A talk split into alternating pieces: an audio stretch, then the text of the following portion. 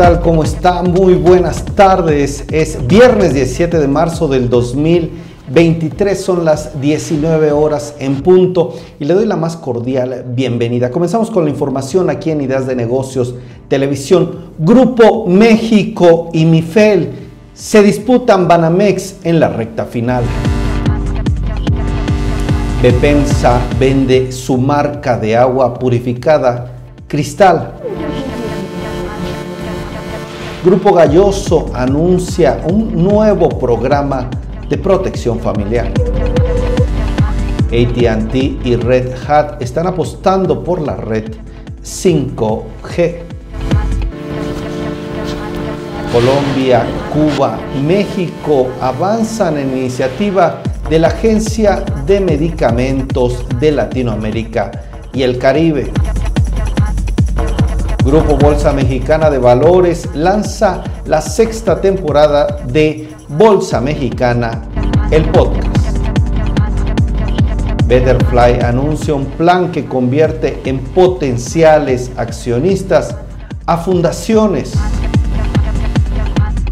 Hoy tenemos en el espacio MIT, Volkswagen le declara la guerra a Tesla.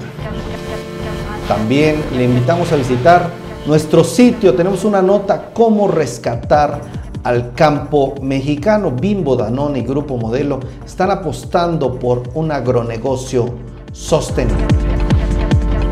Hoy en el resumen de mercados, Marisol Huerta, analista senior del Banco B por Más. Así comenzamos este espacio informativo. Bienvenidos. El secretario de Hacienda y Crédito Público, Rogelio Ramírez de la O, informó que el proceso de venta de Banamex se encuentra en revisión todo esto después de un año de haberse anunciado esta transacción. Por ahora está en revisión la contabilidad por parte de los interesados. Grupo México de Germán Larrea y Daniel Becker de Grupo Mifel son los dos postores finales en esta contienda. Ramírez de la O, el secretario, añadió, dijo que la Secretaría ha solicitado todos los aspectos técnicos en esta transacción, desde el origen de los recursos, también la capacidad, por ejemplo, del próximo propietario para mantener las operaciones de Banamex. Tema que debe de preocupar, por supuesto, a las autoridades. Dos postores, Grupo México y Mifel, están en la recta final por Banamex. La empresa mexicana Bepemsa Bebidas vendió las operaciones de la marca de agua purificada Cristal, aunque por ahora la identidad del comprador se mantiene sin identificar. La transacción ha sido confirmada a personas vinculadas al sector de fusiones y adquisiciones. Aquí en México, Bepemsa es un grupo empresarial conformado por más de 40 compañías agrupadas en diferentes divisiones. Bepemsa embotella y comercializa productos de Coca-Cola. Forma parte de la industria mexicana de Coca-Cola, así como otras bebidas que también forman parte de su portafolio. Galloso está apostando por mantener su crecimiento y lanzó Protección Familiar. Se trata de un nuevo programa enfocado en el cuidado y bienestar de los mexicanos. De esta manera la empresa está invirtiendo para acompañar a sus clientes a lo largo de todas las etapas de su vida. Así lo mencionó la empresa durante una conferencia de prensa la que tuvo lugar aquí en la Ciudad de México. Dijo que actualmente están ampliando su portafolio de servicios para ofrecer a sus clientes una atención integral y seguir creciendo en el negocio funerario. Vámonos con más información. Colombia, Cuba y México están avanzando en la creación de la Agencia de Medicamentos de Latinoamérica y el Caribe, la AMLAC. Esta iniciativa busca ofrecer las capacidades sanitarias de Latinoamérica y el Caribe, fortalecerlas y también apoyar el proceso de autorización de medicamentos y vacunas en emergencias sanitarias. Directivos y cancillerías analizan ya las bases para iniciar un trabajo articulado de convergencia regulatoria que permita la autosuficiencia de insumos estratégicos en la región. Con esto se quiere cubrir la brecha de capacidades tecnológicas en esta zona y habremos de esperar esta nueva e interesante agencia.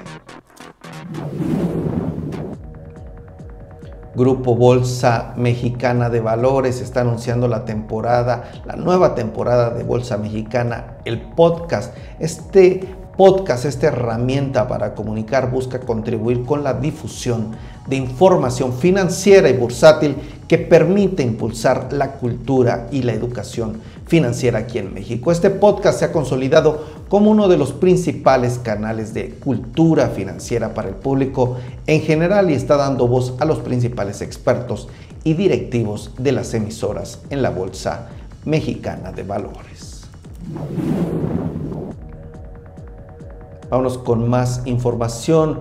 Betterfly anunció en el NICE la creación de un plan inédito a nivel global, el cual permitirá buscar que las ONG a las que apoya con su plataforma de beneficios pasen en el futuro a ser dueñas de parte de la propiedad de la compañía. De esta manera, a medida que la empresa vaya creciendo, también ayudará de manera exponencial a resolver los problemas sociales y ambientales más urgentes y aliviará obviamente la búsqueda de financiamiento para las ONGs.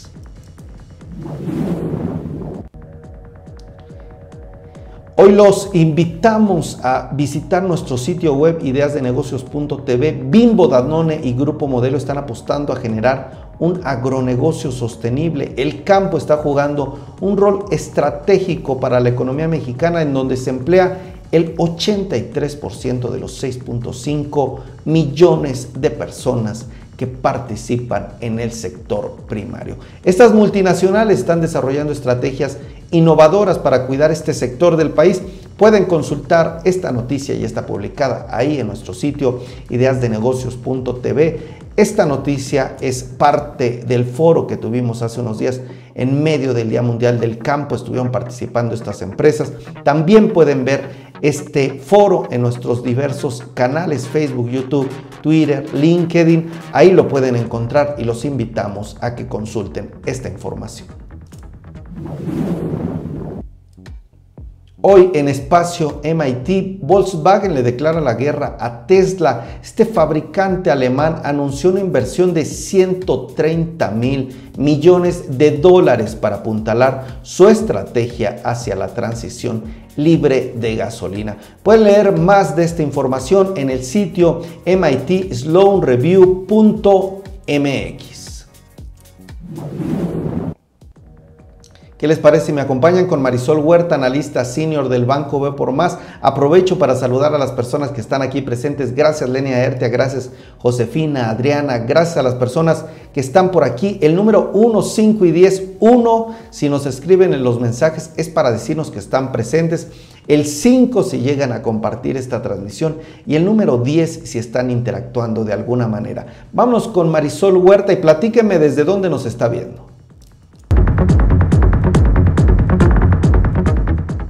¿Qué tal, Miguel? ¿Cómo estás? Buenas tardes, buenas tardes al auditorio. Bueno, pues el día de hoy estamos finalizando una semana que fue bastante volátil, una semana que fue caracterizada por toda esta turbulencia en el entorno bancario. Y bueno, te comento que los principales mercados bursátiles están finalizando de forma mixta.